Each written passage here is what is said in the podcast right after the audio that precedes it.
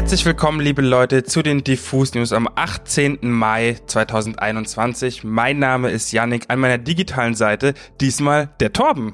Ja, hallo, ich war schon lange nicht mehr dabei. Ich weiß gar nicht, wie die Zeit so schnell verflogen ist, aber ich freue mich sehr und würde sagen, du hast die Übersicht über die Themen parat. Let's go, absolut. Themen der Folge sind diesmal der Free ESC, der EM-Song von Bono und Martin Garrix, Apple integriert neue Technik für Audio und Anderson Pack hat ein Video für Leon Bridges produziert. Also lass uns direkt mal reinstarten.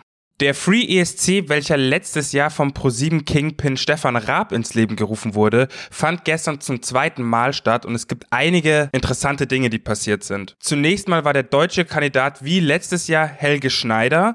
Diesmal gab es aber eine produktionsseitige Finte, weil schon im ersten Werbeblock das neue Udo Lindenberg Album beworben wurde und man als Zuschauerin natürlich direkt spekuliert hat, hm, kommt dann Udo Lindenberg als der Kandidat dieses Jahr für Deutschland? Dem war aber nicht so. Und das, obwohl Steven Gätchen die Anmoderation für den äh, deutschen Kontrahenten genau mit den Highlights von Udo Lindenberg runterrattert und startet. Spätestens da war man sich sicher, ja, okay, wir müssen ja jetzt Udo Lindenberg gleich auf der Bühne sehen. Was wir letzten Endes dann gesehen haben auf der Bühne war eine Art Udo Lindenberg, aber tatsächlich nur Helge Schneider verkleidet als Udo Lindenberg, samt Hut und Mikroschwingen und eigenartiger Gestik. Wie es eben zum Helge Schneider Humor passt, hat der Fake Udo auch eine Hymne auf richtig Helge Schneider gesungen. Aber abgesehen von Helge Schneider gab es auch einige andere unvergessliche Auftritte. Allen voran der Auftritt von Elif. Die hat nämlich ihren Song Alles Helal für die Türkei performt und hat sich für ihren Auftritt eine blutige Schläfe und ein blaues Auge schminken lassen, um auf einige Missstände in dem Land, welches sie an dem Abend repräsentierte, aufmerksam zu machen. Im Zuge dessen hat sie vor zwei Tagen auch schon ein ausführliches Statement hochgeladen, das ich so stark fand, dass ich es hier einmal zitieren möchte. Ich trete beim Free ESC 2021 für die Türkei an. Es ist zwar ein Wettbewerb, aber um ehrlich zu sein, geht es mir nicht darum zu gewinnen, sondern ein Zeichen gegen Gewalt zu setzen. Ich wollte die Chance nutzen, um für alle Menschen, die unsichtbar und stumm gemacht werden, zu singen und die ZuschauerInnen auf die Unfreiheit und Gewalt an Frauen und LGBTQIA-Plus-Mitgliedern in der Heimat meiner Eltern aufmerksam zu machen. Natürlich ist das kein reines türkisches Problem. Das gibt es überall auf der Welt, in jeder Kultur, in jeder Religion und jeder Schicht. Aber in der Türkei ist die Situation besonders schlimm. Der Austritt aus der Istanbul-Konvention ist ein weiterer Rückschritt. Frauen erleben Gewalt, weil sie frei und selbstbestimmt sein wollen. Fast jeden Tag wird in der Türkei eine Frau von ihrem Familienmitglied, Partner oder Ex umgebracht. Menschen, die homosexuell oder transgender sind, werden auf der Straße angegriffen. Jeder hat das Recht, frei zu sein, seine Meinung zu sagen und seinen eigenen Weg zu gehen, ohne Angst zu haben, dass man Gewalt erfährt.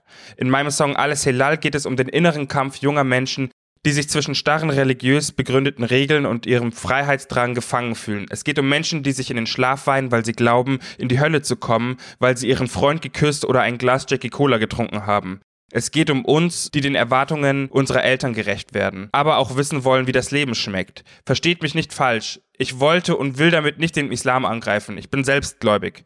Aber ich glaube auch an die Freiheit. Vor allem an die Freiheit im Glauben und daran, dass meine Sünden nur Gott und mich etwas angehen. Und ich glaube daran, dass es keine Sünde sein kann, das Leben zu lieben, Menschen nah zu sein und Fehler zu machen. Sünde ist es, zu lügen, zu betrügen, zu verletzen und über Menschen zu urteilen. Diesen Kampf kämpfe ich nicht angetrieben von Hass, sondern für die Liebe. Und die vielen positiven Reaktionen von Menschen unterschiedlichen Glaubens zeigen mir auch, ich bin bei meinem Kampf für Freiheit und gegen Gewalt nicht allein. Herz. Wenn das mal kein Statement für Liebe und für äh, Freiheit ist, weiß ich auch nicht. Und das auf so einer Bühne fand ich auch sehr stark. Um den ESC jetzt mal abzuschließen, möchte ich noch anbringen, dass Ray Garvey gewonnen hat. Nur der Vollständigkeit halber. Shoutouts an ihn, aber vor allem Shoutouts an Ele für den starken Move für das Sichtbarmachen einiger Problematiken in der Türkei und auf der ganzen Welt. Das kann ich nur unterschreiben. Und ich habe das am Samstag auch ein bisschen geschaut und hatte direkt ähm, große Vibes des Bundesvision Song Contests, den Stefan Raab ja auch immer veranstaltet hat. Und fand auch, dass der Free ESC mit seiner zweiten Ausgabe jetzt ein bisschen in die Fußstapfen getreten ist. Wünsche mir aber trotzdem, dass der Buvi Soko, den es ja jahrelang gab, auch wieder zurückkehrt. Aber du hast mir mit dem Free ESC auch direkt eine Vorlage gegeben denn ich würde gerne mal mit dir über den offiziellen EM-Song dieses Jahres sprechen. Habe ich dir also einen Steilpass gegeben? Wow. alle Jahre aufs Neue gibt's ja offizielle WM- und EM-Songs und im Falle der Europameisterschaften waren das zum Beispiel im Jahr 2016, als die letzte stattgefunden hat, David Guetta featuring Sarah Larson mit This Once For You, musste ich fairerweise googeln und mir auch anhören, weil ich es nicht im Ohr hatte. Dann kannte man es aber. Oder, was mir auch eingefallen ist, 2004 kam Nelly Furtado mit Forza. Oh ja, stimmt. Der lief ja im Radio rauf und runter. Dazu gibt's dann neben den offiziellen EM- und WM-Songs ja auch immer noch Lieder, die bei den übertragenen Fernsehsendern genutzt werden. Also ARD und ZDF und so haben dann auch immer noch eigene offizielle Songs für ihre Sendungen. Dann machen ja noch diverse KünstlerInnen auch eigene Songs, vor allem zu Weltmeisterschaften. Jetzt aber zurück zum offiziellen EM-Song 2021. Eigentlich sollte die EM ja bereits letztes Jahr stattfinden wurde wegen der Pandemie dann um ein Jahr verschoben. Deswegen kommt auch der Song erst dieses Jahr raus. Und ja, dieser Song, hast du in der Einleitung schon erwähnt, ist eine Zusammenarbeit von DJ und Produzent Martin Garrix und Bono und The Edge von U2. Das muss man sich schon mal auf der Zunge zergehen lassen. Also ein Dance-Act kommt mit Bono und The Edge von U2 zusammen. Wenn man drüber nachdenkt, weiß man eigentlich auch schon, wie dieser Song klingt. Das ist eine pathetische Stadionhymne. Über Geschmack lässt sich bekanntlich streiten, aber ich sag mal so, für die Sache an sich passt der Song schon. Ole, ole. Ole, ole. Ja, ganz kurz zum Hintergrund noch vielleicht. Der Europäische Fußballverband, die UEFA, hatte ursprünglich nur Martin Garrix den Auftrag erteilt, einen Song für die EM zu produzieren. Und ja, dann hat er angefangen, diesen Song zu schreiben, zu produzieren und bei den ersten Demos hat dann Martin Garrix eigenen Angaben nach festgestellt, dass einige Gitarrenparts des Songs so doll nach U2 klingen, dass da eigentlich U2 drauf müssen. Sein Manager wiederum meinte, ja, dann schreibt den doch einfach mal. Hat er gemacht und kurze Zeit später hat Bono einfach zurückgerufen und ja, Martin Garrix musste sich dann wohl ein bisschen zusammenreißen, weil das für ihn auch so ein Traum war, dass das klappt. Jetzt sind Bono und The Edge auf diesem Track drauf. Gibt auch ein Musikvideo dazu, natürlich mit so Fußballbildern und sehr viel Emotionen. Könnt ihr euch mal angucken. Kleiner Service-Hinweis noch, das erste EM-Spiel findet am 11. Juni in Rom statt und das Finale wiederum im Wembley Stadium in London einen Monat später, also am 11. Juli weil die EM ist ja auch eine europaweite EM. Deswegen im Sommer werden wir wahrscheinlich sehr viel Martin Garrix und die Stimme von Bono hören. Zeit, dass sich was dreht. Das ist alles, was ich dazu noch sagen kann, Leute. So. Ich habe auch noch ein Musikvideo für euch, was ich euch dringend ans Herz legen möchte. Und zwar ist Leon Bridges zurück. Für Leute, die ihn nicht kennen, er macht US Retro Soul. Sein bekanntester Song ist River.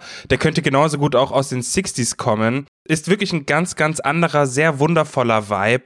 Sein letztes Album Coming Home kam 2018. Seitdem gab es nur eine Collabo-EP zu hören. Zumindest bis vor ein paar Tagen, weil Leon Bridges hat eine neue Single rausgebracht. Und zwar Motorbike. Und ich sag euch, wie es ist, Leute. Die schiebt mich in ganz andere, sehr ruhige, fast schon melancholische Sphären, die man von mir zum Beispiel gar nicht so kennt. Das dazugehörige Musikvideo wurde von Anderson Puck produziert und holt mich ästhetisch auch komplett ab. In dem Video können wir ein wundervolles Pärchen dabei beobachten, wie eklig süß und romantisch die beiden sind.